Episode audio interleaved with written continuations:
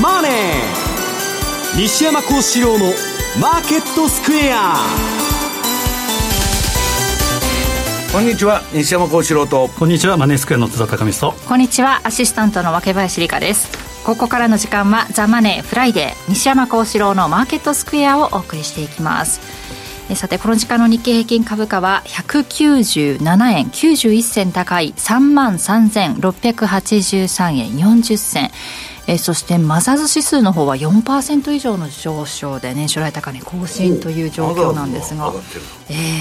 ー、強い。個人投資家の動きですよねそれはね。なんですかね。とても強い動きを見せているんですが日銀も特に何もなかったということで。選挙もまたなくなっちゃったんでね、ね、またあの利上げするあれが伸びるじゃないですか、はい、ね日銀だけですよ世界でそういう変な政策やってんのね。あ選挙終わったら。そうでなんか財務大臣出てきてね円安で困っとるとあんたは円安にしてるんじゃねえかと。いう話でしょ？自分で火つけといて火事起きとるっつって説明しとるんだけど。わけわからんと。で欧米もねもう聞いてると不景気なんですよ、はいそりゃそうですよね、シリコンバレーバンクとかみんな銀行がぶっ飛んでポートフォリオがやばいと、日本とかね、欧州もストレステストしたら銀行大変だと金利上がったら、それでも、あのラグラガルドさんでもすごい強気になってるんですよ。で西側が全部インフレファイトになってると。はい、これはね、あの、景気がいいからじゃないんですよ、実は。うん、それはね、相場の評論家はみんなそんなこと言うんだけど、まあいろいろ頭のいい人と喋って聞いてるとね、はい、それはね中国封じ込め作戦だとだからあの中国が、まあ、アメリカが助けたんだけど、台頭したのって2000年以降のね、もうジャブジャブの低金利のジャブジャブの環境でわっといったの。だから、1980年代とか90年代の、ね、引き締め政策に戻ることが中国を没落する。今、中国弱っとるでしょ？最高の戦略だというのが大元にあるらしいんですよ。だけど、えー、全部が、あのー、インフレファイトしちゃうと困るんで、お日本と、えー、アメリカに金持ってこいと、ATM ですから、そういうまあ構図になって、日本だけそれは、えー、世界でですね、大規模金融緩和を唯一続けてるわけですから、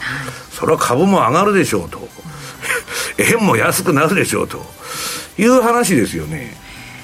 単独でということですもんね、うん、最弱通貨ということに。単独というか言われてやっとんのか知りませんけど、なっているということですがその為替の方ですが津田さん141円まで行きましたねドル円の方は。まあそうですねドル円に関しては動きは非常に鈍いですけど、ええ、まあ、今の話でいうと日銀はとにかく今、まあ、鳩というところですけどそこに控えてたトルコ TCMB が、うん、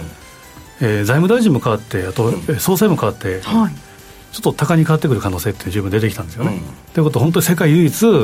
えー、金融緩和マイナス金利をする中央銀行が日本であるというふうになりそうで。干渉せずに独ね、だってインフレ率が3.5%あるのになんでマイナス0.1%なんですか？金利が、誰にも説明できないでしょ？そんなこと。で7月のやっぱ動きはですね西山さんさっきおっしゃったそのやっぱり選挙解散総選挙っていうのはこれだけ今週匂わせてはい匂わせましたね。まあ言うなれば本当に。やと思ったけどやややらんっつってね。あれなんか吉本新喜劇の池のメダカさんみたいな感じでスーツだけ脱いだんですけどまた来たという感じで。ちょっとびっくりしたんですけど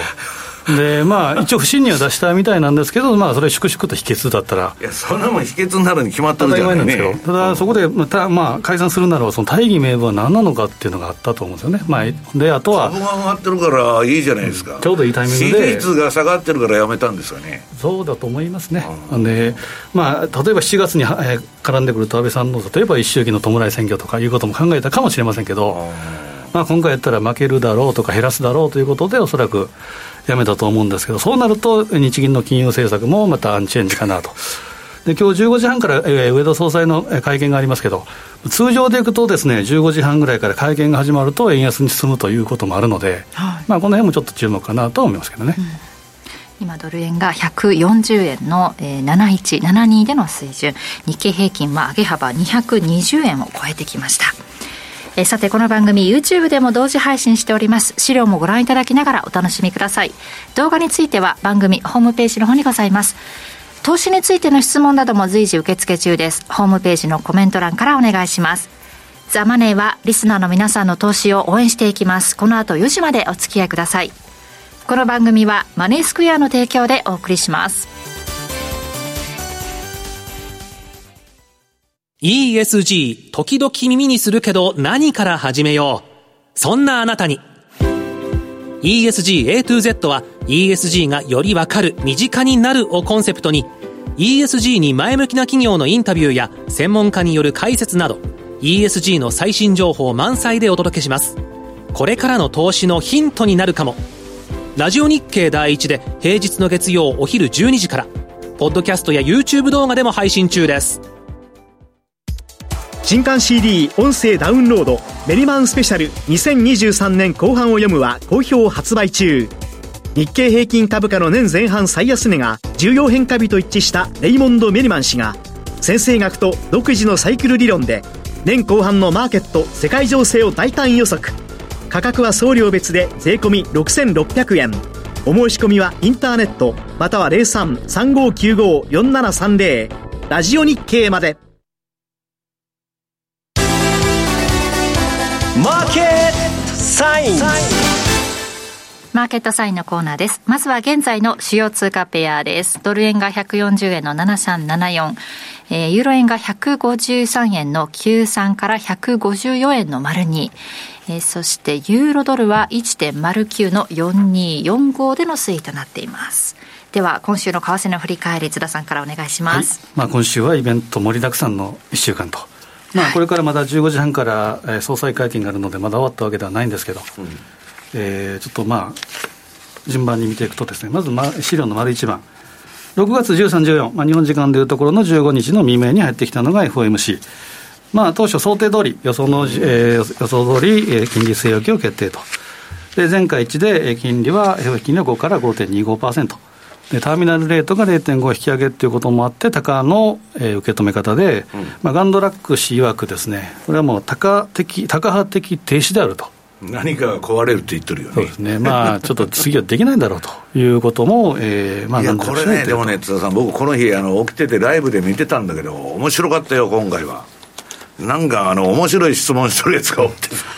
あの、スキップと言いかけてちょっとやめたというのもいや、それもあるし、えっと、利上げはね、2、3、あ、利下げは2、3年先の話やとか言っとるのも面白かったんだけど、あの、上田さんみたいなこと言い出したの。ね。で、もっと面白いのは、その質問でアメリカの借金ね、これから50兆ドルぐらいまで増えますけど、あんたそれ、あの、引き、国債引き受けてくれるんかって質問しとるやつがおるんですよ。したら、わしゃ知らんと。それ財務省の責任でね、イエレンのせあのせいやと、俺は知らん言うとんですよ。イエレンであり、あの、また前の。いや、だから、日本の記者会見ってそういう質問する人一人もいないじゃないですか。うんすね、予定調和でね。本当つまらねえなと、日本の金融のね、あら なんか見てたって何も面白くねえと、はい、まさに15時半からの会見ですけど、まあ、本当に的確どころか全然的外れの質問多いで多いですから、なかなかちょっと あの聞いててしんどいところがあるんですけど、まあ、15時半からちょっと注目と。はいで、えー、声明文の中で見るとですね、まあ基本的にはあと年内2回というふうなこともちらっと、えー、現地を出したと。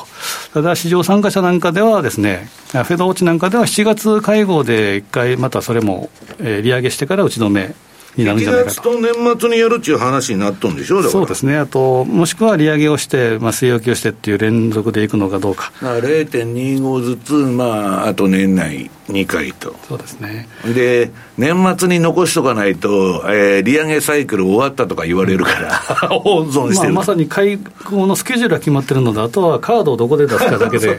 でまあ、これもあまりですね、信用というか、できないですよね、当局は。高できて、で市場はどんどんどんどん鳩で催促してっていう、この乖離がですね、さらに広がってるので、うん、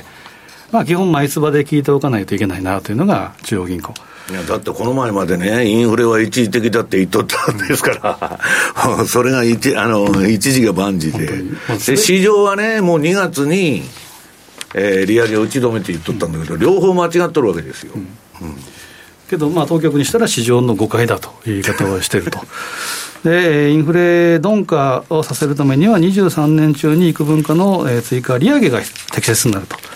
で、面白かったのが西山さんも先ほどおっしゃいましたけど、僕もですね、見たら25、26、7月の会合はライブな FOMC になると。うん、なんやライブなっていうことは、要は出たとこ勝負であると。来た球を打つと。うん、だから何も決めとらんと。さあ、その場その場で決めていきますと。でストライクなら打つということの、うん、えー、一応宣言をしたということですから、まあ、要は、まあ、市場からしたらどっちなのかということですから、ドル円は。来た球も打たないんですよ、見送りの三振と。そうですね、うん、まあ、1年ぐらい見送ってやろうということですから。でそうなると、やっぱドル円は基本的にはですね、同意は乏しいということで、やっぱり行ってこいのレンジになっているというのがあります。で、丸2番、ECB。うんで、まあ、0.25の利上げを決定、これもコンセンサス通りということで、えー、きました。え今回、眼鏡かけてないの、この写真見ると。これは、これはですね、あの、ウィキペディアから書いたんですけど、青い眼鏡。昨日青い眼鏡、ブルーのおしゃれな。まず私もファッションチェックから毎回入るんですけど、非常に、えーまあ、今回は3か月に一度の、えー、経済見通しということで、物価見通しが総じて情報修正と、でまあ、ラガルドさんは、えー、極めて高であると。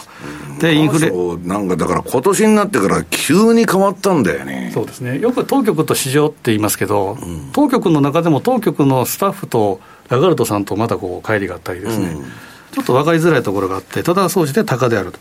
で、インフレが鈍化してきたものの高すぎる状態が長引きすぎているというふうな発言とか、まあ、利上げを一時停止するべきかどうか、もしくは見送るという点については全く議論しなかったということで、おそらくコンセンサスでいうと、次回、7月27日の会合で0.25の利上げは規定路線であろうと。うんで、まあ、あと、まあ、含めて年内2回ぐらいであろうということは言われてますけど、これもまだちょっと分からないと。そう、分からん。まあ、出たとこ勝負ということですから、これも当局の姿勢と、えーまあ、市場の予測とは乖離があるというふうに見たほうがいいと思います。で、やはり見なければいけないのが、やっぱりこう、スケジュール、カレンダーを見ながら、やはりちょっと相場を見なければいけないというところです。で、まあ、今日まさに日銀会合ということで、えー、まあ、6月、ずっと前はサプライズもあるんじゃないかどうか、7月にあるんじゃないかということもあったんですけど、うん、まあ、一言で言うと、解散総選挙が消えて、消えたということで、まあ、おそらくしばらくはないだろうなと。いつ解散するんですか、津田さん、次は。今国会ではないということですから、おそらく、まあ、一番長くて秋とかいう話はありますけど。うん。まあ、秋にはやるんです秋にはやるんじゃないかということは、あの野党の方から言ってましたけど、どうなのか、まだ任期は全然ありますからね、今やって解散をして何のメリットがあるのかというところもありそうですけど、まあ、ちなみに解散総選挙っていうのは2000年以降8回あって、えー、日経平均8008勝ですか。いやだけど、選挙があるっつって、日経を上げとったんじゃないんですか、ね、特に外外国人が買ってましたけど、それで、まあ、ちょっと先ほど言った、ね、あの池のメダカさんじゃないですけど、気合だけ見せてしまったと。やっぱり勝てそうにないって、ね、そうですね、まあ、これぐらいにしとこうという。なんで勝てないの？今、議席をね、ちょっと今日。そのマイナンバーとかしょうもない政策やってるから。そういうのもね、まあ、出てきましたし。なのか、少子化なのか、まあ大義名分がとにかくないということと、まあ、自公の連立が、まあね、本当はここで消えるどどうこうとかいう話もあったんですけど、まあ、先延ばしということですから、まあ、選挙もそんな毎年毎年やられたらたまらたまったもんじゃないですけど、まあ、しばらくはちょっと解散風は封じ込められたかなという気がします。で、中銀の会合で注目なのはですね、22日が結構これがですね、イベントラッシュで、BOE、イングランド銀行と、えー、BOM、メキシコ中銀と、あとトルコ中銀があるんですね。で、BOE はですね、相対的に言うと一番高ですから、おそらくこの残り年内、えー、ありますけど、おそらくこれは0.25ずつ利上げ続けるだろうと、うん、いう話が出てます。つまり一番高であるのがこの BOE。で、メキシコはですね、これ据え置きだろうというふうに言われてますけど、やっぱ相対的には、まあ、例えば大円で言うとですね、これだけ開きがあるわけですから、基本的には強い。まあ、チャートでいうと一番美しいチャートしてるっていうのがメキシコペソ円ですから。うん、で、トルコがにわかに出てきたのがですね、丸4番。で、先月、トルコの大統領、決選投票があって、エルドアン大統領が、まあ、再選して20年間の独裁体制が続いた続くという話が出たんですけど、うん、えー、シムシェキ財務省が、えー、出てきたということで、まあ、要はエルドアン大統領に物を言えるかどうかということがポイントで、で基本、まあ、この方は正当な経済政策をするだろうというふうに言われた、えー、ところがですね、トルコリラ下げたのは、正当な経済政策っていうことは、要は、えー、リラ買いの管理相場、これが停止するんじゃないかと。いうことで、まあ、支えられなくなるんじゃないかということで、だらだら下げてきたと。まあ、もう外貨準備もないしね。ないですね、本当にそこを突きかてだけど、これはエルドアンが選んだんでしょそうです。だからエルドアンの言うことは聞くんじゃないんですか？もう基本ですね、もうおそらく市場はですね、シムシェキさんになったということは、うん、まあ、エルドアンも変節する、つまり。だからエルドアンも、その、政策を変えるつもりだってことでしょ、結局、この人が選ばれたということ。という中銀の総裁もですね、エルカンさん、まあ、女性の、結構なですねキャリアがあって、ファーストリパ, リパブリックキング。まあその前にゴールドマン・サックスがあります。で、まあこのまあ、言うなれば、鷹であろうと。で今までトルコ中銀の歴史でタカ派で生き残った方っていうのはいない、つまり鋼鉄の歴史ですから、うん、言うこと聞かなければクビだという世界ですから、このシムシェキ財務大臣とエルカン中銀総裁でど、どれだけエルダンを説得できるのか、それにも尽きるということで、でここはですね、22日は据え置きなのか、もしくは10%以上の利上げなのか。ということで、当社のですね、えー、YouTube、特に昨日ですね、あみません、ちょっと、えー、丸5番、チャート見ると、トルコリラが下げてきてるのは、まさに利上げ最速相場じゃないかと。うん、で、だらだら下げてきたところが下げ止まって、6円近辺で今、えー、来てるところで、もしかしたら、えー、来週の、えー、会合で10%超の利上げもあるんじゃないかということで、えーまあ、にわかに出てるところインフレを抑えようと思ったら、結構大幅な利上げしなきゃ、まあ、10%でも足りないぐらいです、今の,、まあ、あの CPI が本当かどうかっていう話は別として。まあ、倍あると言われとるんだからさ、実際は。でその話を丸6番、昨日西田チーフがですね、トルコ、えー、昨日一昨日ですね、トルコリラが生まれ変わるかということで、えー、YouTube でコメントしてるので見ていただきたいんですけど、そこでアンケートなんかもやってて、今多いのがですね、YouTube アンケートで、据え置きって方がやっぱり一番多いんですけど、うん私はですね、10%超もあるんじゃないかっていうことで、一応アンケートにポチッと押したんですけど、うん、まあ、十分22日の会合ではあり得るということですから、えこの辺はですね、ちょっと注目かなというふうに思います。ただやはり、まあ、そういった、まあ、超過半過じゃないですけど、そういうことにかけるんではなくて、やっぱりシンプルなものを目指すと、えー、シンプルイズベストということで、やっぱりドル円が一番今のところはシンプルかなということで、丸7番のチャートを見ると、まあ、これだけ材料目白し、CPI も含めて結構あったんですけど、まあ、言うなれば、大山明動してという感じで、上髭でボンと昨日は終わってると。で、えー、200日移動平均線が137円の27。で、140円はやっぱり極めてやっぱり意識して動いてる状態、これは超えてはきてますけど、そうすると137円27が大体下値目処、上は140、例えば、まあ、1円手前ぐらいまではジグザグということで、しばらくはですね横ばいで動くんではないかなというのがドル円のよまあ、上がってるって言ったって、なんか横ばい組の動きだよね。そうですね、まあ、仮に上に行ったとしても、また当局の動きが出てくる可能性も十分あり得ると。なんかちょっと、ちょっと話戻っちゃって悪いんだけどさ、津田さん、トルコリラっていうのはもう、あのトルコは外貨準備ないんだから、トルコあのリラを防衛しようと思ったら、金利上げるしかないでしょ。ないですよね。うんしたらやらざるを得ないじゃん、ね、もうまさに僕はもうほぼほぼ動いてくるんじゃないかな。据え置きって言ってるのご本人の考えは変わってないんですよね。その利下げすると。エルドアンがその利上げとかいう話は一切出てないですし、うん、あの据え置きっていうのはですねあの一般の方にアンケートを取ってるんですね。いやだけど、金がないなら利上げせなしょうがないんじゃないですか。そうですね、僕は利上げだろうなと、まあ、何パーになるかっていうのはなんとも言い難いですけど、まあ、それは防衛策のまさに一丁目一番地は。いや、利上げをしないとなったら、なんか持ってる金だとかなんだとかね、まあ、それずっとやってんだけど、ロンドンであの 売却して、金作ったりやってんだけどさ、それもなくなったんじゃないの？まさにこう、据え置きだったら、逆にも失望でドカーンと下に向かう可能性、十分あり得るということですが、ちょっとこの辺は来週、動くので注意が必要かなと思います。はいですみません、戻っていくと、丸8番、やっぱドル円の動きは毎回されてるように、この、えー、6月、7月はジグザグということで、えー、横ばいになりやすい、レンジワークになりやすい。ただ8月はですね、下げやすいっていうこともあるので、これは大円通貨含めて円高株安主体の下げになりやすいということで、やっぱり注意が必要というのがあります。で、丸9番、えー、当社でもあの商いされてる方が多いのがユーロ円なんですね。でまさに昨日は、えー、ECB の理事会が終わって、ラガルド総裁の高発言もあるんですけど、えー、基本は金融政策の、えー、政策スタンス比ということで、やはりユーロ買い円売りが、えー、続いていると。で今のところ、2008年9月以来、15年ぶりの高値を更新しているということで、154円もしっかり乗せてきましたね、そうですね、155円も、ねね、そうですね、5円、155円もとにかくまあ手の届くところに来て、まあ、下はどうこうっていうところでは、今のところないのかなと、上をどこまでいくのかというところで、でそうなると月足を見なければいけないんですけど、10番。まあ、これ、150円ラインでですね、まあ、超えてきたという、まあ、一回押し負けたのが2014年の12月ですけど、まあ、これを超えてきたということは、上はですね、まあ、リーマンショックの大きな下落の前ですから、大きなこれ、陰線ではあるんですが、さしたるその抵抗となり得るような指標もないという、いわば真空地帯であるというふうに考えると、次の目標が155円超えていくと、いくと次は2008年9月の159円の62とか、うん、まあ、160円台とか。と、その2か月前、2008年7月の169円96、まあ、170円とか、やっぱりあり得る、まあ、いくかどうかっていうのは分かりません。いくかどうか分かんないですけど、やっぱり十分上田さんの金融政策の姿勢ではいくかもわからないよね、ね、ユーロだけじゃなくて、まさにおっしゃる通り、円売りトレンドが出るとですね、十分これはあり得るということと、あと踏み上げも出てくる可能性もあるので、この辺はやっぱり注意かなと。いや、なんかね、あの長大陽線が出るときって、相場で株でもなんでも、大体ショートカバーが入ってることが多いんですよ、もう、もう、あの買い戻しみたいなね。なんかそういう動きだったのかなっていう気もしないでもないんだけど、NVIDIA なんかもそうなんですよ。あれ、ぶわー、今上げとるでしょ。あもう終わるかなと思ったら、長大陽線と、なんだっつってブローカーに聞くと、いや、買い戻しですと。いや、高すぎるとして、あの、言って、売っとる人も結構いるわけですよ。な30%成長、これから何十年もできるのかと、売れたっつって売ったものの、担がれちゃったと。うん、日本の投資家もですね言いにくいんですやっぱり逆張り投資が好きなので、うん、あまあまりですね、この辺はやっぱり、えー、買いにくい相場は高い、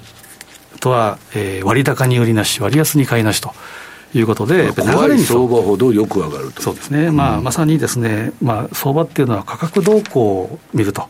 高い安いっていうその主観的なですね、えー、値頃感っていうのは、これはやっぱり一番よろしくないと、高値覚え、安値覚えじゃないですけど、まあ、流れに乗ると。アメリカとかの、あの、まあ、チャートの、あの、見方もそうなんだけど、流れを読むっちゅうのが、あれじゃないですか。で、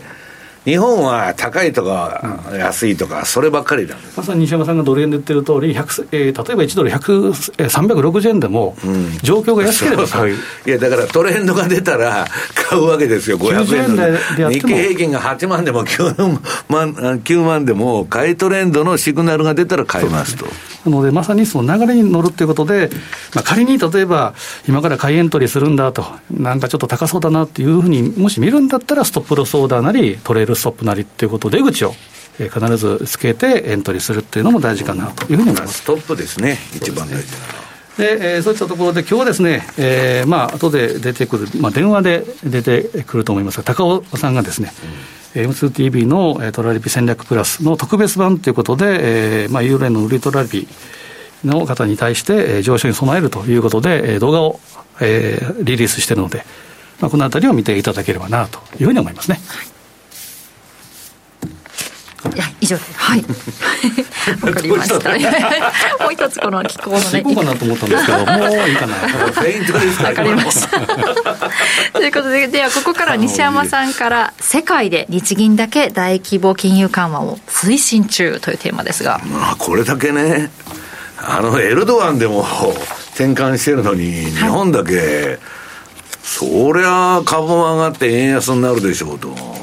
で、これってね、円の価値がだんだん落ちてるような気がして、株上がっててもね、なんか本当に価値が上がってるのかどうかっつって、まあ一部で話題になってんだけど、まあそれを置いといてね、えー、っと ECB が、えー、昨日利上げしたと。ユーロゾーンも、えー、3.5%まで。まあこれもう4%まではもう、あの、まず間違いなくやると。で、今インフレ率が6.1%だと。だまあ日本は3.5でね、えー、政策金利マイナス0.1%と。まあ非常に奇妙に映るわけですね、これ。普通の投資家が見てると。で、アメリカは、えー、インフレ率4%で、政策金利5.13と。インフレ率より高い政策金利やっとるんですよ、今。だからガンドラックがこれ以上上げたらつ、あの、おかしくなるんじゃないのという話になってくるんだけど、まあ、こんなことやってたらですね、なんだか、あの、どうなっていくのかなっていう、ちょっと一末の不安があるんですけど、まあ、それはともかく、その横、まあ、昨日、ラガロドさん、また勇ましいこと言っててですね、あの人も急に変わったんですよ。本当に。だから、私はね、インフレファイトとか、急に言い出したのはどちらか言うと、インフレがもうピークアウトしてから言い出しとるんですよ。ラガールドも何も。で、カナダ中銀もね、欧州通銀も、言ってることとやってること違うんですよ、彼らは。一体どうしたんだと。いう話になって、まあ、ファンドとかで一応ねい、いろいろミーティングしてると、これは中国封じ込め政策だと。西側のね、金利が全部高かった80年代、90年代みたいな環境を作って、中国を追い詰めようと。そうじゃないと歯が立たないと、もうロシアと中国にね、いう話になって、えー、やってんじゃないかと。だけど、そんな思惑がですね、うまくいくかどうかっていうのは、果たしてまあ、ようわからんと。で、そんなわけで、まあ ECB 上げたもんでですね、えー、変化がありまして、えー、3ページ。ユーロドルの冷やしなんですけど、これはまあ私の、えっと、こっちはメガトレンドフォローの、えー、売買シグナルですね。えー、昨日から回転換しちゃったという話でですね、ユーロも、えっと、売りトレンドになってたのは、まあ、これ、昨日からもう買いになっちゃったということですね。で、週足も買いですから、これ週足ね、あの、見にくいんですけど、日足もこれあの、当日の線が、まだあの、黄色も赤の、あの、売り買いの判定してないんで、よく見ると短い、えっ、と、緑色の棒になってるんですよ、今の当日の足が。はい、これはニューヨークのがクローズにならないと、色が変わらないんですけども、これ週足でぶっ飛んでるんですよ。えーだからまあ、ユーロは両方買いトレンドになったということですね、ユーロドルは。で、ユーロ円。まあ、クロス円相場、まあ、ユーロ円、ジグザグジグザグやっとるんだけど、まあ、これも、えー、今のところ買いトレンド相場になっててですね。で、次、週足。もう両方買いトレンドでしょだからまあ、これだけ金融政策の差異があれば、そりゃ円安になりますわな、という、まあ、怖くて円買えないという話ですね。で、次のなんだっけ、えー、7ページ。うん、これでですね、まあ、パウエルさんもすごく、えっと、まあこれ、なんだかんだ言って、ようわからんって言っとるように聞こえるんだけど、言っとることを聞くと、で、出たかっとこ勝負だと。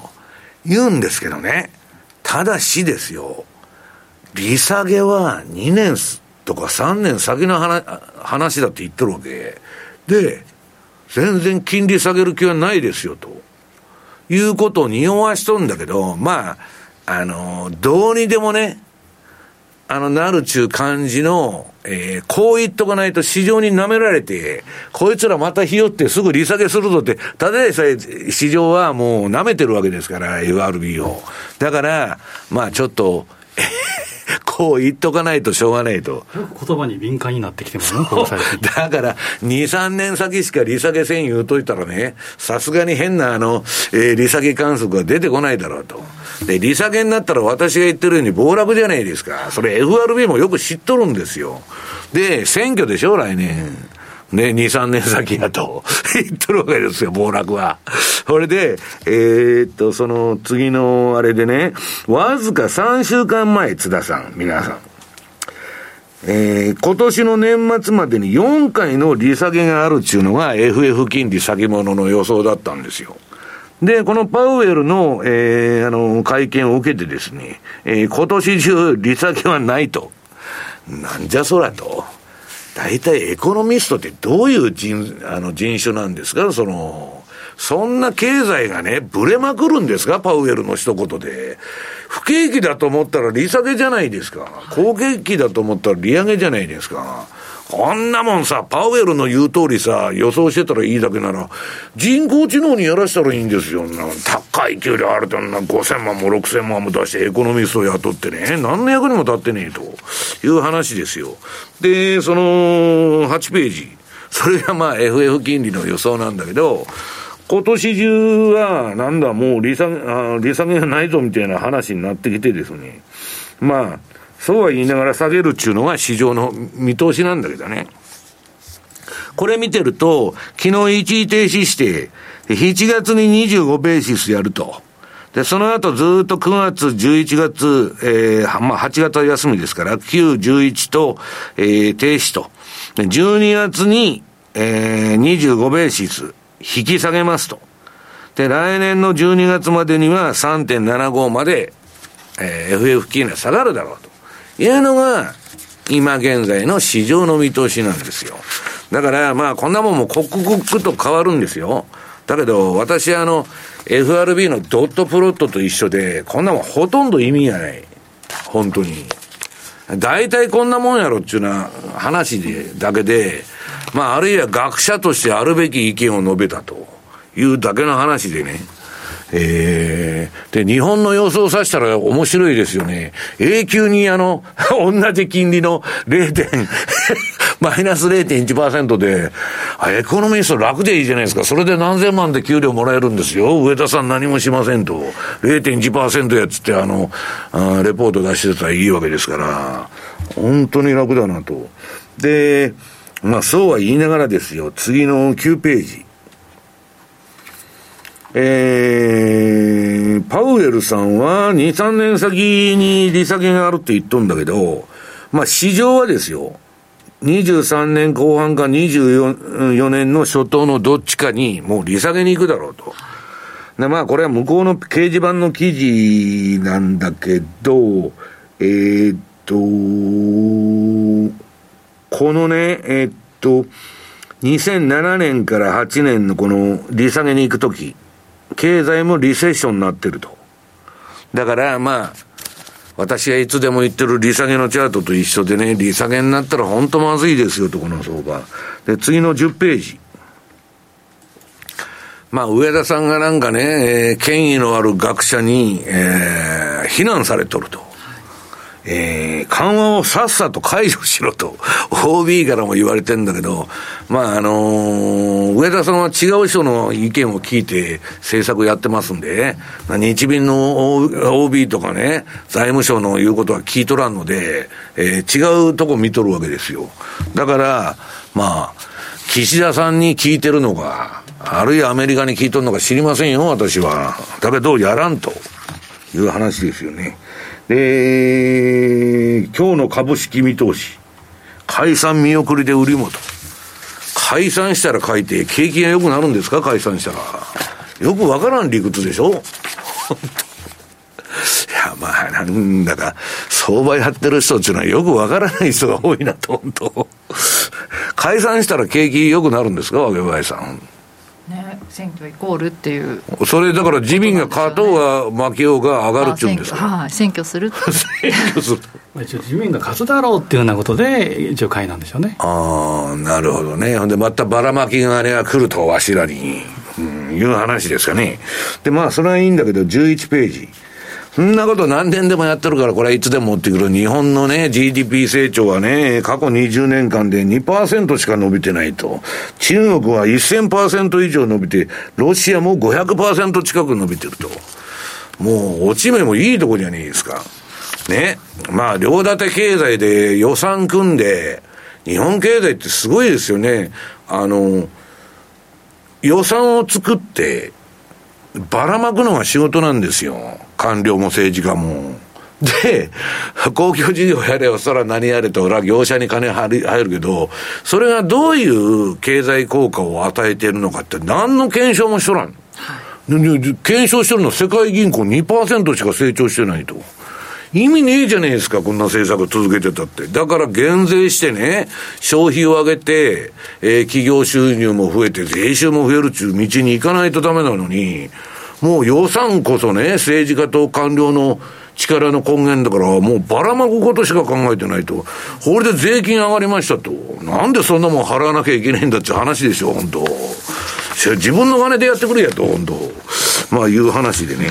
え、っと、これでまあ、金融政策を見ると、まあ、ドル円はね、日本国債とアメリカ国債の交換レートなんだけど、まあ相変わらず、えー、次のページですね、ワニの口が、顎はまた外れそうになってきて、さらに金利差が拡大してると。こんなもんではどうしようもないと。で、次、ドル円。まあこういう金融政策の結果、もうドル円の冷やし、ちょっと今日は長めのを持ってきました。もう、チャート真っ赤っかで、まあ、直近は横ばいなんだけど、もう買いトレンドに変わりなしと。で、週足。これも、うん、買いトレンドと、ドル買いトレンドですね。まあだから、まあこんなもんはまあ、あんまりおさんでしょうなっていうのが、まあ市場の意見。あ、次、あの、タイトルが入ってないな。えー、あ、日経平均なんですね、これ。日経平均はすごいですよね、この動き。ですね。うん、まあ、なんか一応倍返しぐらいまでやったんで、まあいいとこまで来とんのかなと思ってるんですけど、どうなんですか、津田さん、これ。バブル高値が3万8915円。うん。でまあ、日経平均があとまあ6000円ぐらいいったらいいんでしょ、そうですね。まあ、ニューヨークダウと逆転するんじゃないかとか言われてますあゴールデンクロスとか言っとるよね、まあ、急激に来てますね、足元 いや、だからあの、日本のバフェット指数ってあの、89年の後半レベルまで上がってきてるんで、まあ、なかなか見どころがあるんだけど、えー、っと、週足の方もね、週足綺麗ですよね、これ。なんか、冷やし見ると汚いチャートなのに、えー、売り買いが非常にはっきりしててですね。まあ、これ、野中の一本杉みたいに上がってるこんな上昇持ち合いのあれですか、上上っ離れですかね？うん。まあそんなことでね、日本株絶好調ということで、まあ鎌田さんこの後来るんで聞いてみたいと思うんですけどね。はい、はい、その日経平均株価は今日大引けは220円59銭高い3万3706円丸8円で終えています、えー、ここまでマーケットサインでした。6月30日金曜日東京銀座のフェニックスホールで無料投資セミナーを開催します。第1部は朝鮮でおなじみの井上哲夫さんが聞き手を務めるニューアートホールディングス個人投資家向け説明会。第2部はエコノミストのエミン・ユルマズさんが日本企業の業績動向やマーケットの下半期の見通しなどを解説するここでしか聞けないスペシャル講演です。当日ご来場された方、先着50名様に商品券500円分を申請。お申し込みはラジオ日経ウェブサイトから。抽選で100名様をご招待。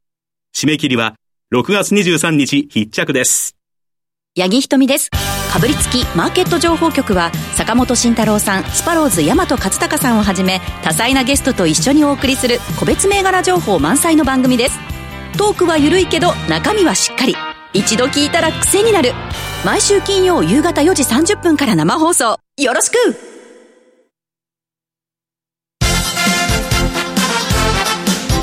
Today Today's Market です。今日一日の株式市場の動きについて、ここからはラジオ NIKKEI、鎌田新一記者とともにお伝えしていきます。よろしくお願いします。よろしくお願いします。日経平均株価、朝方は300円近く下げる場面もあったんですが、後場上げ、えー、プラスに転換して、その後じりじりと上げて、220円高で結局終えたと。これ見出しをつけるんでしたらね、えー、やっぱり昼休みの日銀金融政策決定会合の結果が、あ分かって、そんで午後になって、プラスになって、はい、で、次第に上昇の幅が広がったんですから、はい、これは日銀金融政策決定会合の内容を交換。っていうことなんですか、ね、なんかよく、あの、予想通りっていうか、あの、政策変更なしですよね。で、多くの方々が、えー、今回、6月の政策変更はないっていう。99%言っとで、その通りになって、その通りになったら、これは、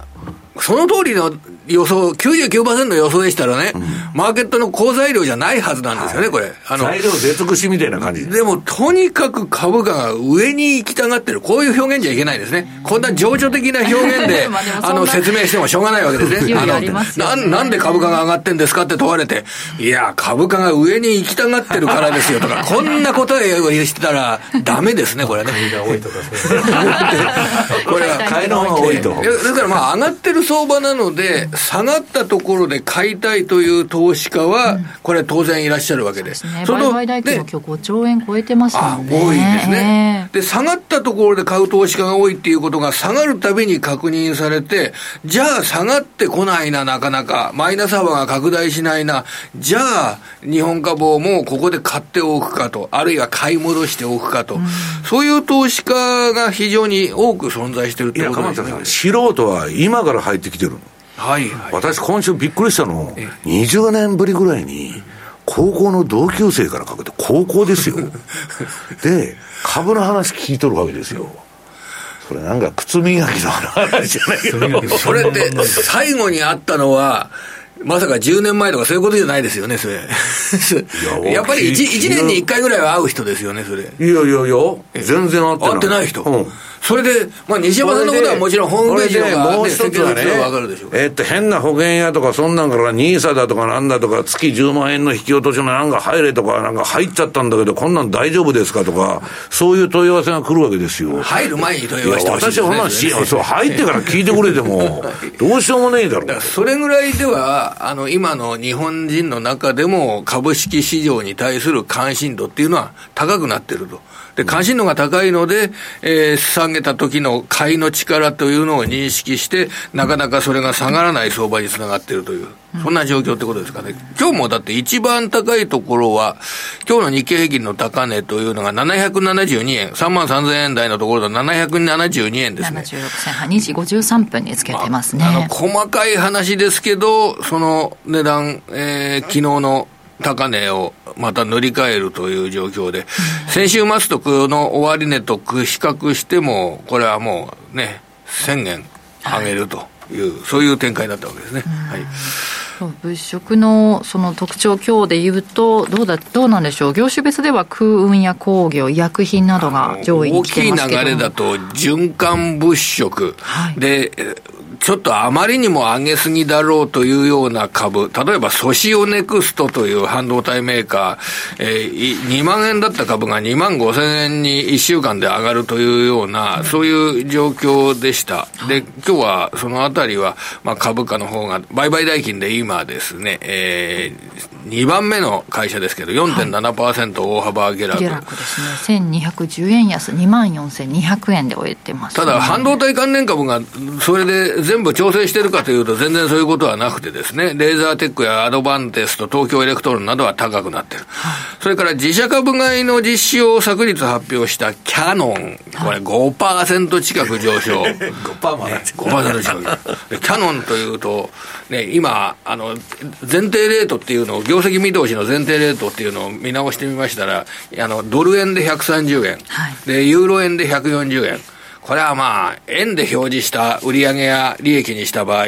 まあ、これ、仕事の状況が同じでしたら、間違いなくて言葉は使いたくないんですが、まあ、情報修正になりますよね、仕事の状況が、あの今まで計画通りでしたらね、それあたりを踏まえながら、やはり日本企業には、日本円における業績の情報修正期待ですとかっていうのは聞いてるんでしょうね、これはね。まあ、だから、なんか為替と、まあ AI ブームですよね。はい。結局その二つですよね。そうですね。あの AI ブームは、これはもう西山さんの専門ですけれども、アメリカの方で、アメリカの方で企業が決算を発表したり、はあの、AMD なんかも今週発表しましたけど、かなりその、えー、生成 AI に対して自分たちはこんな仕事をしていて、こんな実績を持ってるっていう。うだからアドビでもね、セールスフォースでも何でも AI なんですよ。はい、あの、オラクルが今週決算しましたけど、ね、これも AI、え、なんかオラクルっていうのはソフトウェアで、AI のあの、あの、NVIDIA、NVIDIA の半導体を束ねるような形のものを仕事としてやってるんですって。だからそれがすごく実績になってるっていうのをこう打ち出したりして、みんなあれ決算説明の AI ラジオ日経とかね、AI マネースクエアって社名変更せなダメなんですよ。まあ、株価が跳ね上がると。ただちょっとこれ、良くないパターンだと思いますね。それ株価をあまりにも意識するあまり、それで、それをアピールして株価を上げようっていうような発想というのは、これ、ね、2000年の頃の。鎌田の経営者、どうせ3年が予弁でクビになるから、ストックオプション発行してね、それで釣り上げて売り抜けようっていう人しかいないんですよ。まあ、これはただ株価がすごくそのね、企業側から AI、AI っていうことを打ち出して、かなり上げようという意識が働くっていうのは、あんまり健全じゃない雰囲気ね。本当に、ね、いや、大風呂敷、NVIDIA でも広げてんだけど、そんなね、鎌田さん、毎年20%も30%も成長するほど、売り上げが上がるほどの利益が出るんかいと、そういう株価になってるわけでしょ？そうですね。だからもう PER で言えばね、あのもうこれ、何年分で回収するんだっていうような、そういう次元になっていますんで、だから、まあ、日本の株を見る上でも、これ、毎週毎週上がってきてるんですけどもね。エノビディアと比べたらね、鎌田さん、日本株なんか全部安いですよ。はい、これはただ、安全な方式としては、あの、投資、参加している投資家の保有している金融資産が増えてるっていうのは、これ間違いないわけですよね。うん、そうすると、やっぱり、あの、リターンがそんな大きくないかもしれませんけど、なんかじわじわじわじわそういったお金がいろいろな株に染み出ていくっていうことを想定しながら、あまり動いていない小売回りの株ですとか、あの、経営のしっかりした株ですとか、そのあまり動いていない割安株。こちらに網を張るっていう方が、うん、無難かなっていうのを本心で思ってます、なるほど。日経平均週間では1440円上昇したということですが一方でマザースも今日は4%以上の上昇で830ポイント、はい、僕もそれで小型株、うん、ラッセル2000などがここ上がっておきましたよとかね、そんな話1週間前とかにして、うん、今回、今週も、先週から今週にかけて日本株を見ても、小型株が、あの、日経平均より上がってますよっていう話して、これで、いろいろ幅広い株が買われる展開に変わるのではないかっていう話するんですけど、それした途端にですね、また中核銘柄にお金がドーンと 大型株に戻るんですよね。それが今、ね、大型株が大体6割ぐらいの、なんていうか、ね、全部の期間を100とすれば、60%ぐらいは大型株が有利で、もうちょっとかな、70%は大型株が有利で、小型株なんか買われる場合はあるけれども、結構、その時間帯は限られてるかなっていうのが、ここまでの動きではあります。はい。じゃあ、ここからどういう物色がまたね、はい、広がっていくというか、戻ってくるというか。私自身選挙なくなったけど、それは聞かないんですか？選挙はもちろんあった方がですね、うん、あの、おそらく選挙があると、今、いいとこ取りの株式市場ですから、新しくなった政権は、より日本の企業を良くするために働くだろうという形で、選挙期間中の、まあ、トレーディングで買いを先行させるという、その理由にはなったかと思います。うん、ただ、これは、もうね、えー、日本、冷静に考えれば日本国全体の方向性だとか企業業績だとかが大きく変わる要因ではないはずですからね。うん、えー、で、とりあえず、の今日のところはマイナスの場面では、うん、そういった、あのー、選挙が見送られたことは一回利益確定要因になるっていう、えー、言い方は、言葉は出てきますよね。でも結局200円上がってるわけですから、はい、あんまり関係ないってことでしょう。うん、どこに、じゃあ下げたっていうところも、その、はい。もう上がったから下げたとしか言いようがないような、上がったからこそ下げたという、うん、その理由でしかないわけですよね。うんじゃ来週ですが、イベントこれはですね、うん、あのそうですね、えー、金曜日、S&P グローバルの PMI、これ6月の企業関係の景況調査ですよね。はい、で、昨日発表されたデータで、えー、これ、要はニューヨーク連銀の製造業調査と、フィラデルフィフィラ連銀の製造業調査、両方とも6月分がこれ、一緒に発表されてるわけですね。まちまちだったんですよ、ね、いや、これはですね、えー、あの、6ヶ月先の景況はどうですかっていう先行き指数があるんですよ。うん、その先行き指数については、これは、えー、ニューヨーク連銀もフィラデルフィア連銀も、あの、同様に改善してるんですよ。うん、あの、数字で言うとですね、フィラデルフィア連銀の数字が、あの、紙がバリバリして申し訳ございませんね。あの、フィラデルフィア連銀の、あの、数字、えー、こちらがですね、はい、あの、マイナスだったものがですね、えー、5月のマイナス10.3が6月はプラス12.7。で、ニューヨーク連銀は、5月がプラス9だったものが、ニューヨーク連銀が6月の調査では19 18.9。これ6ヶ月後の景況はどうですかっていうことに対して、良くなるとかいう答えが優勢になるとこの数字が上がるんですね。だから、これでアメリカの株が上げたっていうことに照らし合わせると、私自身の考えとしては、もう金融政策よりも、その金融政策を乗り越えるような経済の強さ、こっちの方に関心が向かってるんじゃないかなと思ってます。なんか次のその利上げするかどうかっていうところでいうと、この経済指標がちょっと、はい、ちょっとだけ悪い方がいいというか、景気をそんなに。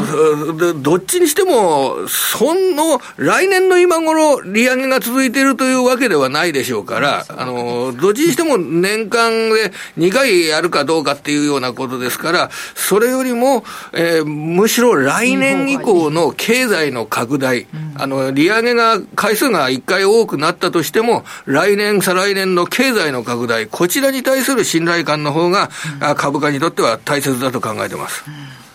23日金曜日のアメリカ製造業購買担当者景気指数 PMI そうですね、これはまあ、ヨーロッパからアメリカにかけて、アジア、ヨーロッパ、アメリカと順繰りに発表されていくデータですけどね、はい、6月、ユーロ圏やドイツ、フランスなども同じく発表されるようですね、はい、金曜日に。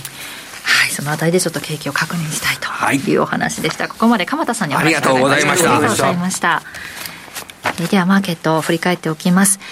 日経平均株価は大引けを迎えて220円59銭高い33,706円8銭で終えています。日経平均10週連続の上昇と。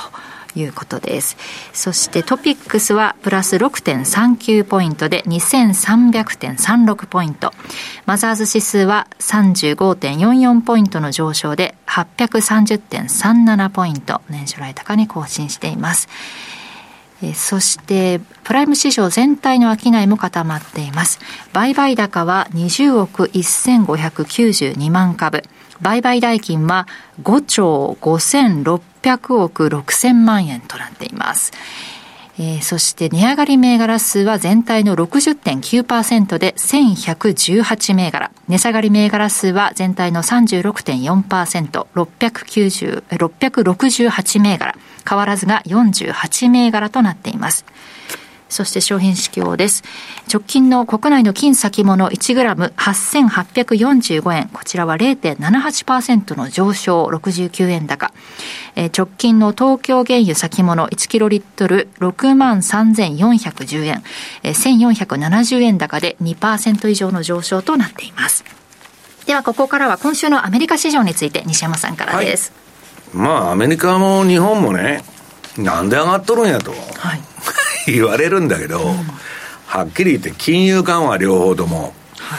い、で、まあ日本は先ほどから言ってる上田さんの金融緩和でしょアメリカは、あの、例の銀行が3つ飛んだもんで、もうジャブジャブになってるんですよ。はい、それが一番効いとると。で、そこに AI ブームが来て、まあすごいことになってんだけど、まあ、どういうふうになってるかというと、えー、18ページ。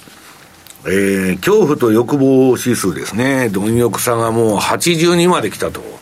これはね、あの、グラフに作って出してるファンドとかもいるんだけど、もう過去最高水準の面合わせみたいな感じになってて、はい、いや、すごいなと、この楽観的なあれは。で、うーんと、ただね、市場値結構冷めた見方が多くて、えー、っと、これであと2回ね、津田さんがさっきから言ってるガンドラックとか警鐘鳴らしとると、もうただでさえ銀行がおかしくなってんのに、んで全額ね、銀行預金全額保証しますなんちゅうなことを、まあ、そこだけは守りますって言ったんですよ。で、逆に、あとは全部潰すかもわからないんだけど、で、これね、このまままた、あと2回利上げになったら、まあ、いろんな今、苦境に陥ってる、ものすごい金が抜けてるんですよ、銀行から。あの、だって今、あの、銀行金利って 0. 何パーとかそんなんしかつけないから、みんな、あの、MMF とかね、そっちの方行っちゃって、で、まあ、それはともかくとしてね、うん、景気後退になるだろうという話で、で、結局何なんだっつったら、えー、っと、うん、19ページ。イエレンは市場に1兆ドルの巨額の流動性を注入したと。まあこれは銀行危機ですね。それで、パウエルもこれに続き銀行を強化するために4000億ドルの量的緩和を注入したと。今、あの、利上げと量的縮小ですね。QT やっとるはずが、量的緩和になっちゃってる。災い転じて福となすと。要するに、ジャブジャブだと。いうことで株が上がってると。で、金利の上昇は家計にダメージを与えるんだけど、FRB や流動性を高める戦略を導入することで、株式市場の関係者を守り続けてると。自分らの仲間のね、ウォール街を守れと。いうことで、えー、アメリカの、えー、金融政策は株高が目的ですから、えー、それをやっとるということですね。で、その通りナスダック 100CFD、えー、ナスダック100ももうすごいチャートになってるんで、これまあ、あの、え、何？高値が見えてきてるじゃないみたいなとこまで上がってんですけど、まあ、まあ、ちょっとやりすぎじゃないかと、私は思ってんですけどね。思ってても、買いシグナルが出てるんで、買わざるを得ないっていうのが私の立場なんですよ。で、SP500。これはまあ、えっと、アメリカの、その、株のベンチマークですけども、これもですね、なんだっけ。まあ、本当に綺麗な感じで上げてて、今、標準偏差の動きだけ見てると、こんなもんね、まだまだ上がりそうな気がするっていうのは私のパターン、あの、見方なんですね。で、ニューヨークダウが昨日なんだっけ、えらい火吹いて上が上がってましたけど、一番しょうもない動きしとったニューヨークダウね、えー、っと、何ページ ?22 ページ。まあ、なんかダラダラダラダラした相場でつまらんなというあれだったんだけど、これもまあ回転換しちゃって唯一弱かった。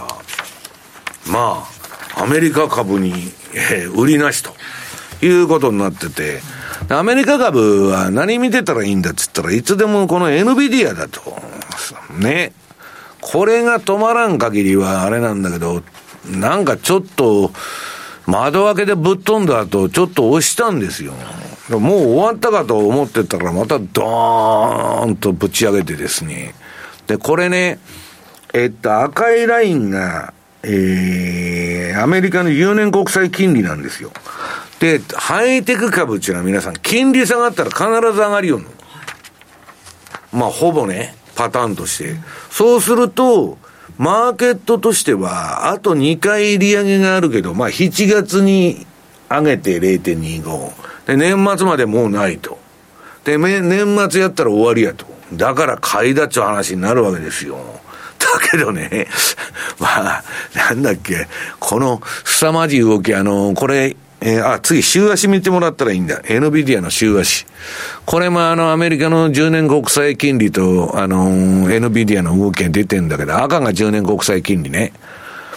これ、この前はもう NVIDIA なんて終わったと、グラボも売れないぞと。ね。えー、暗号資産のマイニングブームが終わって、えー、悲惨なことになると。半年になってたんですよ、高値から。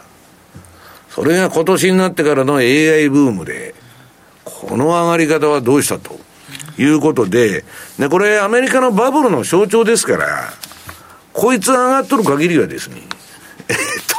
と、バブル相場続くと。500までいくなんていう。いや、みんな500ってだっとるじゃないですか。まだだから、500までいくとしたら426でしょ、まだ。安いじゃないですか、若林さん。今日買ったらどうですか、この後。いや、本当にね、えー、神様、仏様、NVIDIA と。で、私もね、そんな楽観してるわけじゃないんだけど、まあ、シグナル通りやっとると。四六銘柄なんでね、一応私の。で、25ページ。まあ、これまあ、私のショート動画のあれで、あの、ドラッケンミラーはね、ドラッケンミラーはもうハードランディング必死だと。はい。絶対何があってもソフトランディングはありませんと。で、スタグフレーションになるかデフレになるかどっちかだって言っとるんですよ。ところがね、津田さん。この人ハイテク株好きで、ジョージ・ソロスは全部売っちゃったんだけど、えー、ハイテク株好きでよ。で、エヌビディアは2、3年持ってても全然大丈夫だと。言っとるわけですよ。指数は下がっててもそう、指数下がってても NVIDIA は下がらんという動画をなんか、若林さんとこれ撮ったのかな。はい、あ、これ付録で撮ったんですよね。やる予定なかったのに、なんか急にあの、撮ろうってことで、まあ、アドリブ気味にやっとるんですけど、とにかく、まあ、ドラッケンミラーっていうのは、あのー、年度別のパフォーマンスでは、1年も損したことない投資家なんで、まあ、あの、そこらのぼやっとした話 と違ってですね、まあ非常に説得力があるということで、まあ注目されてるわけですけど、うん、えー、興味のある人はまたご覧になってくださいと。はい。以上、トゥデイズマーケットでした。ラジオ日経プロネクサス共催個人投資家応援イベント in 札幌を7月29日土曜日ロイトン札幌のハイネスホールで開催します抽選で80名様を無料ご招待しますラジオ日経でもおなじみの櫻井英明さん杉村富夫さんによる株式講演会のほか上場企業の IR プレゼンテーションをお送りします。お申し込み詳細はラジオ日経イベントページをご確認ください。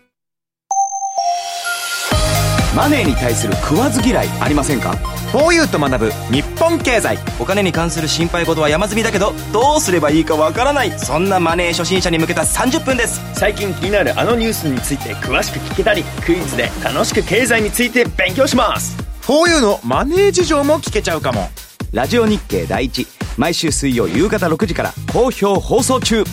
お楽しみに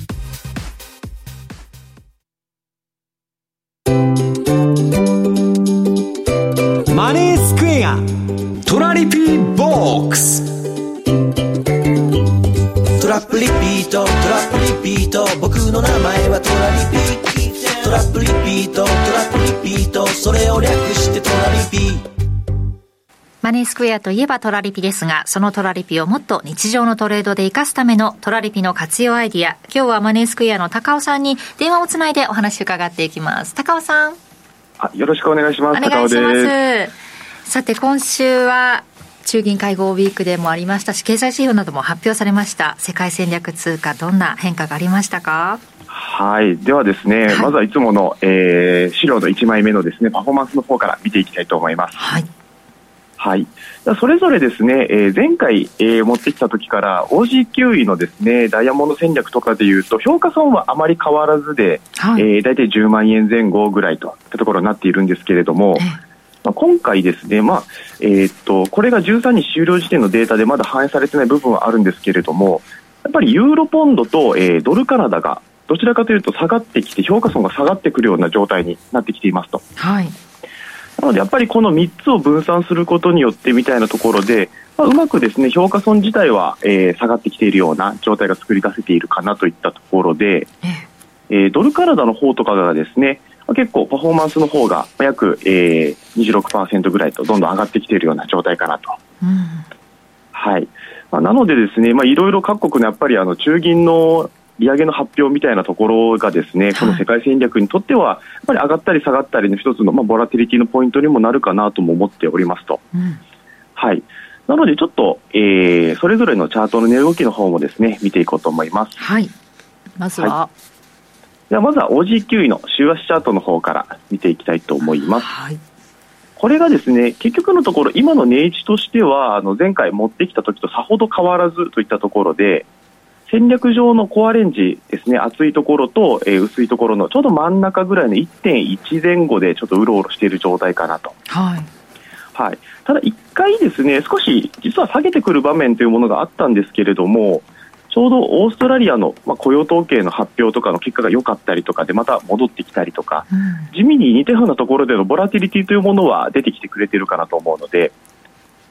はい、でここがやっぱり方向感としてはやっぱり次の利上げの、えー、ところがオーストラリア、ニュージーランドどうなっていくのかみたいなところが、まあ、注目になっていくかなと思っておりますので、はい、次いつでしたっけ、はい、津田さん。オーストラリアも資料ありましたよね、出さんところえーと、RBA, RBA は7月は4日ですね。7月の4日。で、RBNZ が12日。うん、12日来月早々にも何か動きがあるかもしれないですね。はい、この辺りがやっぱり注目材料になっていると思うので、やっぱりオーストラリアがまず、えー、もう一段階利上げをしてくるのか、据え置いてくるのか、その辺りが今、市場予測としてはいろいろ半々だったりとか、いろいろ状況によって変わってきたりしていると思うんですけれども、景気が、ね、ここばっかりは、うん、どうなのかっていうところがありますけれども、はい、はい本当に。ではニュージーランドが2四半期連続でマイナス成長ということで、一応テクニカルレセッション、はい、えー、形式上の景気後退。ただ、えー、オーストラリアは、えー、5月の雇用統計が良かったということで、お時給が、まあ、オジ主体で上げてるという感じですね、足元は。はい、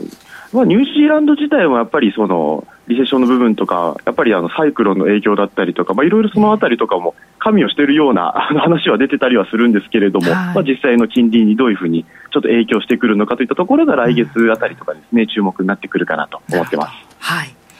続いて、はい、続いてドルカナダですね。ドルカナダ、はい。はい。でこちらがですね、やっぱりあの前回から少しずつ、えー、下がってきてですね、戦略上としては、えー、評価損が下がって利食いが進んできているような状況になってきているかなと。はい、でこれがですね、まあえー、なんだかんだでこの辺りまでぐらい下がるかなみたいなところもう一段階抜けてきてくれると、うん、中心の戦略上の1.3の方に向かっていってくれるかなと期待はしているんですけれども。そうですね。はい。まあ、ただやっぱりそのこの通貨ペアですね結局のところ、相場を、なんていうんですかね、まあ、冷やしベースなどで、あの、方向感を見ることが結構逆に言うと難しかったりはするので、はいまあ、そこはあまり読みすぎないような形で、まあ、レンジの中でやっぱりトラリピとして、え運用していくというところが向いているかなと思ってます。うん、なるほど。はい、そしてもう一つ。はい、えー、ユーロポンド。ユーロポンドですね。はい、はいいつもはユーロポンド、正直動きが何もないですねみたいな話だと思うんですけれども、これもやっぱりあの下げてきてくれていると。うん。で特にやっぱり今、ユーロの方が、えー、いわゆるまあ金利の上昇みたいなところが、まあ、高派でありますといったところで、はい、ユーロが買われがちな雰囲気がある中で、やっぱりイギリスの方がさらに高派といったところもあるので、うん、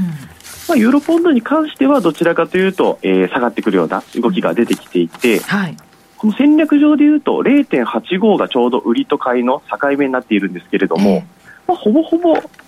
評価損がですね発生してないようなエリアに、ね、はい、なってきているので、まあ、お時給とかがちょっと評価損が増えてきたみたいな状態とかで口座全体の評価損を、まあ、落としてくれるような効果がうまくユーロポンドで出来上がっているかなと思うので、うん、来週イギリスの中銀会合ありますもんね。はい、22日ですね、はい、ここもやっぱり、はい、どういう結果が出てくるかというものは、ユーロポンドに影響がかなり出てくる可能性があるので、要注目かなと。うん、なるほどということで、今週もね、えー、そういう会合があったということですが、まあ、ちょうどいい動き、真ん中あたりでしてくれたという、世界戦略通貨のパフォーマンス紹介してくださいました。高尾さんどうもありがとうございました。はい、ありがとうございました。はい。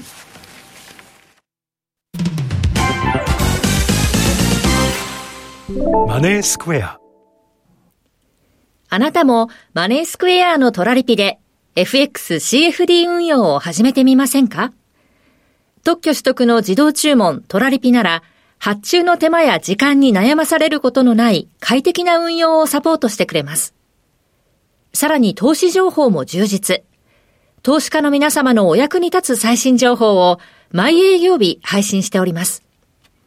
ザ・マネーでおなじみの西山幸四郎さんをはじめ、有名講師陣による当社限定の特別レポートも多数ご用意。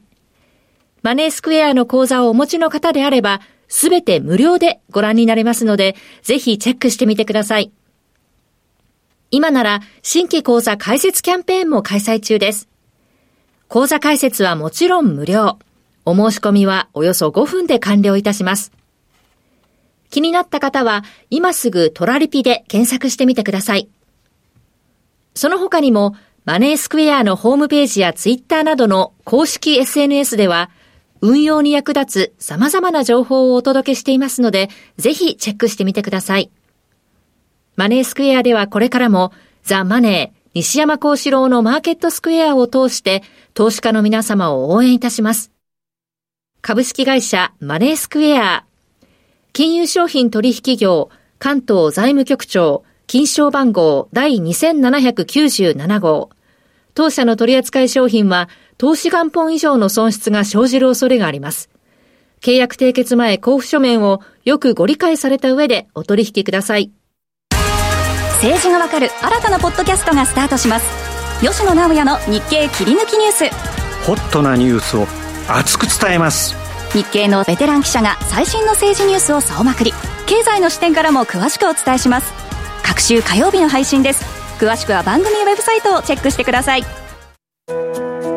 ラジオで一番多い言葉は挨拶かもしれません。おはようございます。こんにちは。こんばんは。お疲れ様です。おやすみなさい。一日の始まりや終わりなど挨拶をバトンに私たちはつながっています。そして挨拶はあなたへのエールでもあります。ラジオから聞こえる声とともにあなたの日常も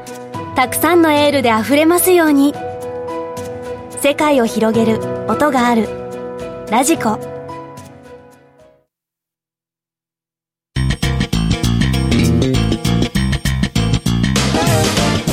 西山幸四郎のマーケットスクエア。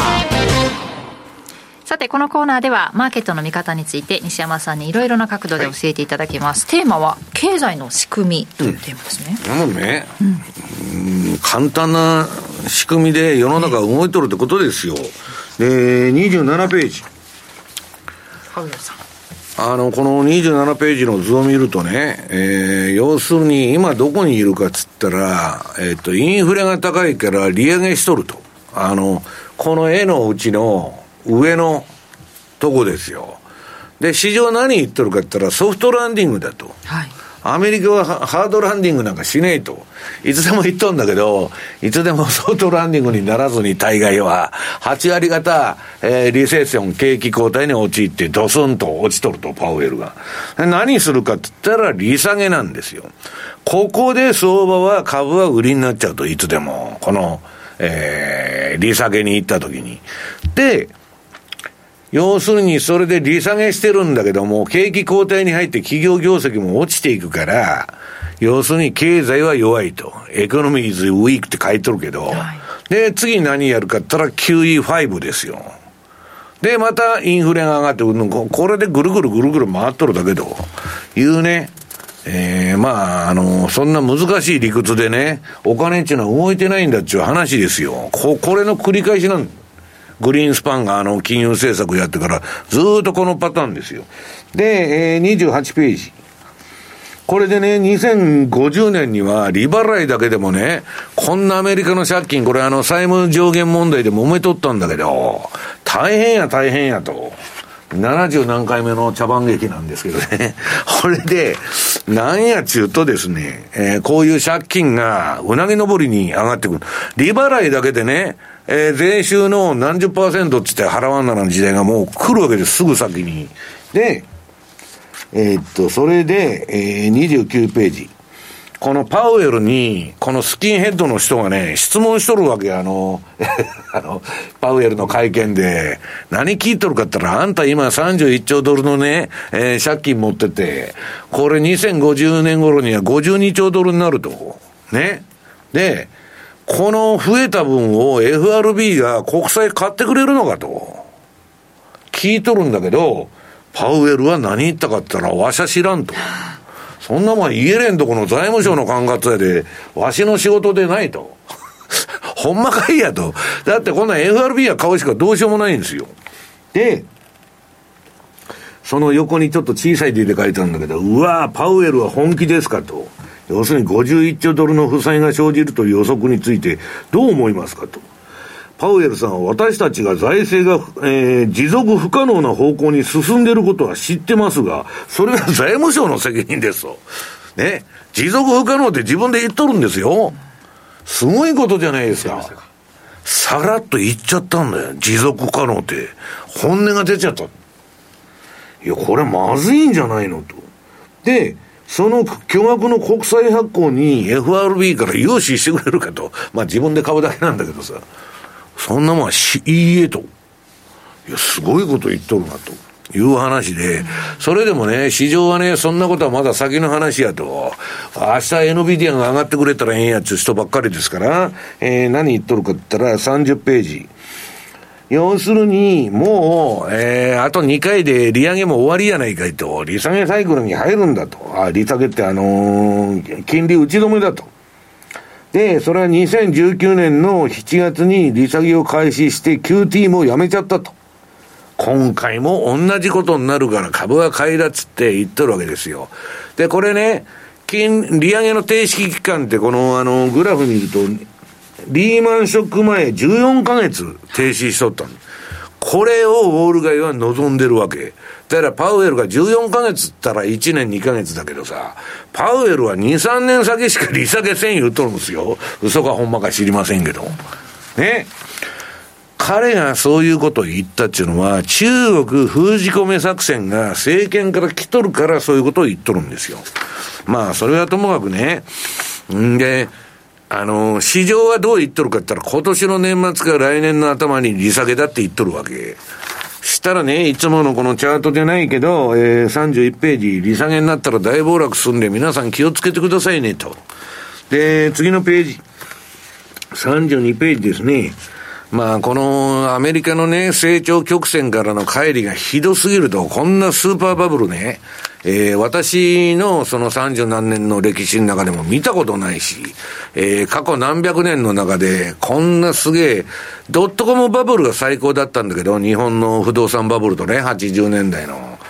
これはちょっとやりすぎだろうという話で、まあ、どっかで修正が、えー、行われてもおかしくないと。でね、ルービニが言っとんのは、えっと、ハードランディングは避けられないんだと。経済の安定とインフレ対策には政策金利の大幅な引き上げが必要と。今まだね、ば、あのー、景気が加熱してるからもっと、えー、なんだ、引き上げるとかってパウエルやっとんだけど、だけどそれすると、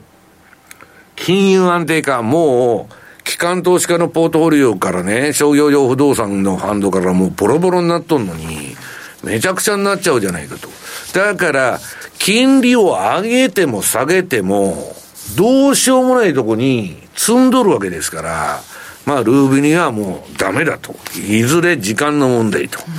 いうことですね。で、え、まだこれ時間あんの、はい、えっとですね、気をつけないといけないのは、その歴史的に大損するのはね、えー、33ページ。いつでもこういうスーパーバブルに捕まっちゃって巻き込まれて、もう辛抱たまらんと。NVIDIA 買おうと。えー、ナスダック100の先物買うぞと。で、おまた儲かったと。どんどんポジションが増えていくわけ。で、ドスンと来るんだけど、まあ、あの、例の先ほどのドラッケンミラーさんは、今は、えー、この10年から11年続いたね、えー、資産バブルのグランドフィナーレを迎えているという話で、まあ、気をつけた方がいいですよと。いうことですよね。だから、2008年の金融危機っていうのは実はまだ終わってないと。いうことなんです。その後始末戦略の後始末をこれからすると。で、えー、34ページ。まあこれがね、今週まあ某所でセミナーして、まあこのレーダー利用のビ、えー、っと、帝国のビッグサイクルに私は年号を入れたんですけど、大体こういうパターンで進むと。と、これから迎える我々の最大の危機は来年の大統領選挙アメリカの、これは共和党が勝とうが民主党が勝とうがアメリカはむちゃくちゃになると。もう完全なディバイデッド国家、分裂国家になっちゃうと。それを避けるためには戦争しかない。対中戦争でも何でもいいけど、ガス抜きするしか、アメリカはもう分断国家ですからね、今。で、まあ、それで2024、5年に、まあ、ことが起こって、で、それの後始末処理に2030年前後までかかると。そこまではね、下り坂なんだということなんですね。で、それが終わると、ようやくニューワールドオーダーで、えー、また、えー、景気回復の初年度は特性例になると思うんですけど、そこから新しい時代が始まるというね、ちょっと我々は困難な時代に今いるということでございます。はい今、日銀の上田総裁の会見がずっと続いているということで速報ベースでは入ってきていますが足元の物価下がり方が思っていたより遅い感触だみたいなお話もされてるみたいですね。下が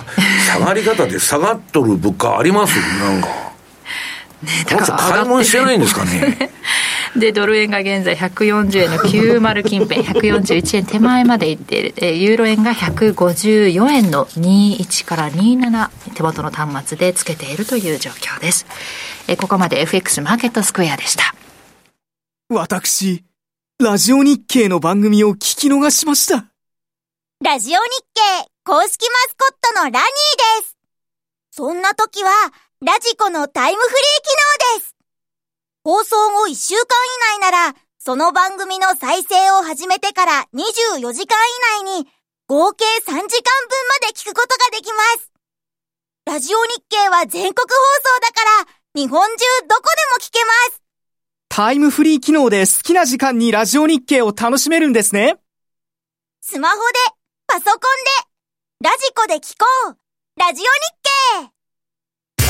番組アンカー、経済ジャーナリストの町田哲です。アシスタントの杉浦舞です。金曜午後4時は1週間の世界と日本のニュースがわかる町田哲の深掘り。気になるニュースをとことん掘っていきます。激動する時代の中で確かな視点を持つためにも町田鉄の深掘りぜひお聞きください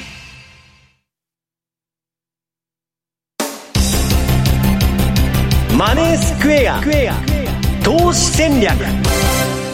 さて来週に向けての投資戦略伺っていきます。津田さんお願いします、はい。まあ、先ほど最後にあの西山さんが上田さんは物価を見とるのかという話がありましたけど、基本、上田さんもラガルドさんもおそらく自分では買い物しないんだろうなと思うんですよね。えそうなの？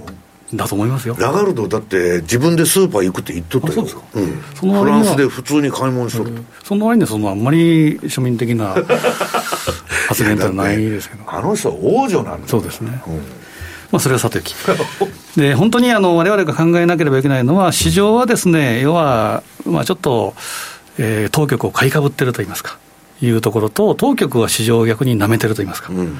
でまあ、市場は、まあ、帰りがひどいよね。帰りがひどくて、まあ、特に市場はマイオピックといいますか、近視眼的にしか見ない、で当局はちょっとまた視点が違う。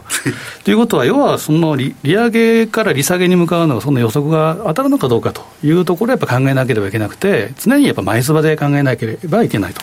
まあ、粛々とやるというのが一番だと思います。で、そんなにすぐ利下げにならないんじゃないかっていう一つの材料としては、丸13番で、世界的な気候変化っていうのもやっぱり見なければいけないと。エルニーニョでしょ、エルニーニョで、今年はスーパーエルニーニョっていうことで、うん、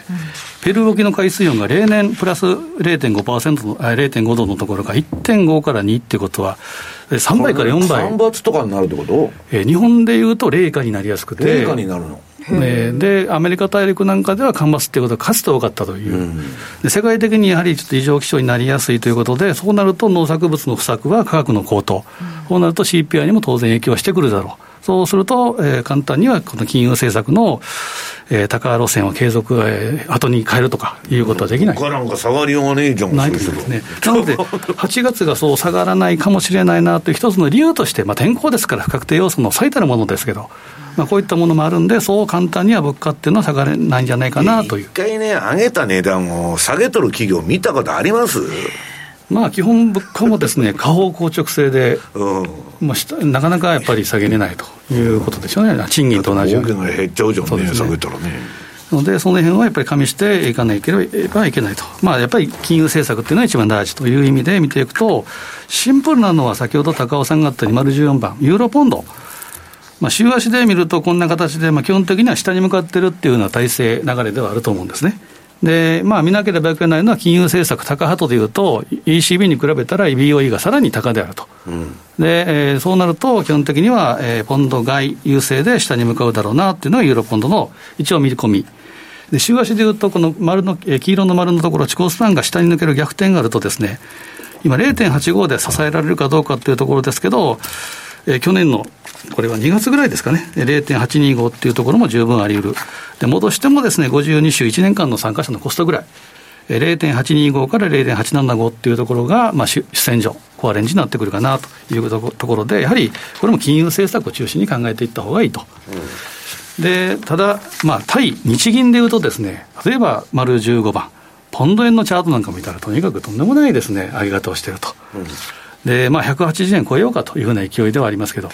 まあ、これこそ買えない、買いにくい相場は高いという可能性が出てくるというのが来週、うん、もう一発上に行く可能性があるということ。で、同じ22日、丸16番、BOM、メキシコ中銀がありますけど、これも据え置きということですけど、今8円台を超えてきて、また下にはしっかりということですから、まあ、セルザファクトなのかということで下げたところでも基本的には綺麗なチャートをしてるので。これもすごいチャートだよね、でもね。これ、日足、週足、月足ともにとにかく綺麗なんですよね。で、まさに一本道、電車道できてるので。相場とはこのことだよね、本当。で、まあ、基本素直に乗っかってあげるっていうのがいいかなというふうには思います。でただ、まあ、こうなると、もうやっぱり心情的にはですね、なかなか買いにくいなっていうのも当然あると思うんですね。割高に売りなしと言ってもですね、まあ、そろそろ売りだろうというのがあると。まあ、ユーロ円も含めてですね。まあそれをちょっと除外するには、やっぱり一番シンプルなのは、時期的には僕は OG キウイかなと思うんですね。で、丸17番。まあ、よく出してるこのシーズナルでいうと、まあ、特に6、7、8、特に8月は鬼門だっていうことで、よく円高は。だから株も下がりやすいし、クロス線も8月は下がりやすいでしょ？そうですね、特に今年でいうと、7月の末にですね、日米欧の中銀の会合が固まってると、うん、でそこで ECB が仮にですよ、打ち止め、利上げ打ち止めとかいう話になったり、うん、えーまあ、FRB がっていうことになると、ちょっと動いてくる可能性も十分ありうるというので、繰り返しやっぱり8月は注意しなければいけないと思うんですね、大変通貨は。うんただ、OG9、今のところ先ほど言いましたニュージーランドがテクニカルリセッション、えーえ、まあ、景気後退と、えー、形式上の。で、えー、オーストラリアは片や雇用統計が雇用が良かったということがあるんですが、倉庫の隣国でですね、金融政策が全然開いてくるということもないというふうに考えた方がいいと思うんですね。となると、まあ、この通りいくってわけじゃないですけど、6、7、8はジグザグということで動いてくる。特に気をつけなければいけないのは、やっぱり去年もそうでしたけど、冬場なんですよね、冬場に、まあ、キウイしたい、キウイの上げしたいで下げやすいというのが OG の傾向、アングロサクソン連合は全部、方向性は同じだよ、金利上げるにしても下げるにしても、カナダとかそんなも含めて。そうですね、うんなので、この辺はしばらく、まあ、当社というところのトラレビがワークするんじゃないかなと。で、丸18番。これは先ほど高尾さんからもあった通り、OG キウイの週足チャート。で、今、目先はですね、まあ、1.1を超えるかどうかっていう攻防戦が続いてるんですね。で、この1.1っていうのは週足レベルでも直近高安のちょうど半値戻しなんですね。50%戻し。で、まあ、ここを超えると、やっぱり、まあ、スルスルと上に行く可能性っていうのは十分あると思うんですが、私はですね、1.1ってなかなか超えていかないんじゃないかなと、そう簡単には。ということで、まあ、足元、今週もですね、一回下げてから、で、ニュージーランドのちょっとリセッションということで、まあ、逆にこのお時期を上げてきてはいるんですけど、まあ、1.1をジグザグと言いながらもですね、上は1.125ぐらい。で、下は1.075は十分あり得るということですから、しばらく、まあ、レンジ飽きない、レンジワークがついてくるんじゃないかなと。これも見なければいけないのは金融政策。うん、で、えー、今のところは RBA の方が RBNZ よりも高であると。ただ、これは時間差で変わってくるということもあるので、えー、まあ来月でいうと、先ほど言いました、7月はですね、まず4日に RBA があって、で、12日に RBNZ ということで、はい、まあ、6月は RB あのニュージーランドはなかったので、まあ、王子だけ目指しましたけど、そうなると、そう簡単にはニュージーランドも下がらないなという気もするので、まあ、基本的には、えー、トラリピを仕掛けて待つというのもしかし、国旗は分かりにくいね、これ。ニュージーランドも一時ですね、国旗を変えようということで、あの、オールブラックスのような。ほぼ、ほぼ、パッと見、この星の形でしか判別はつかんで、国民投票であのオールブラックスのあのあれに変えようかっていうこともあったんで、これに戻ったんですよね。なので、まあちょっと分かりづらいですけど、赤が多いなっていうのがニュージーランドと思ってもらえればいいかなと。まあ基本は OG 級のトラリピっていうのがワークするかなというふうには思いますね。なんかね、中国がね、景気刺激策をちょっとでも打ってくると、またちょっとオーストラリアなんかも潤うんじゃないかっていうね、オーストラリアが反応して、その後にニュージーランドが反応すると、うん、であとはニュージーランドはやっぱり、えー、不動産ブームは世界で唯一、はい。えー、核爆弾、核兵器が届かないというところもあるので、うん、まあ、そのあたりも加味すると、そんなにですね、あの悲観するような通貨ではないかなというふうに思いますね。はいということで上田日銀総裁の記者会見続いているようですがあの政策レビューしますよってお話ししてたんですが来月中をめどに専用のそういう進捗のページ専用ページを開設するというお話もされたという なんか仕事してますと。ニュースなどが入ってきておりますね。この後どんな話になるのかちょっと為替の方がどんどん円安に触れてきて今ユーロ円が150円の2935あたり手元の端末でつけております。ドル円が140円の9293となっていますさあ番組そろそろお別れの時間です。ここまでのお相手は西山幸四郎とマネースクエア津田高見と若林理香でした。さよなら。この番組はマネースクエアの提供でお送りしました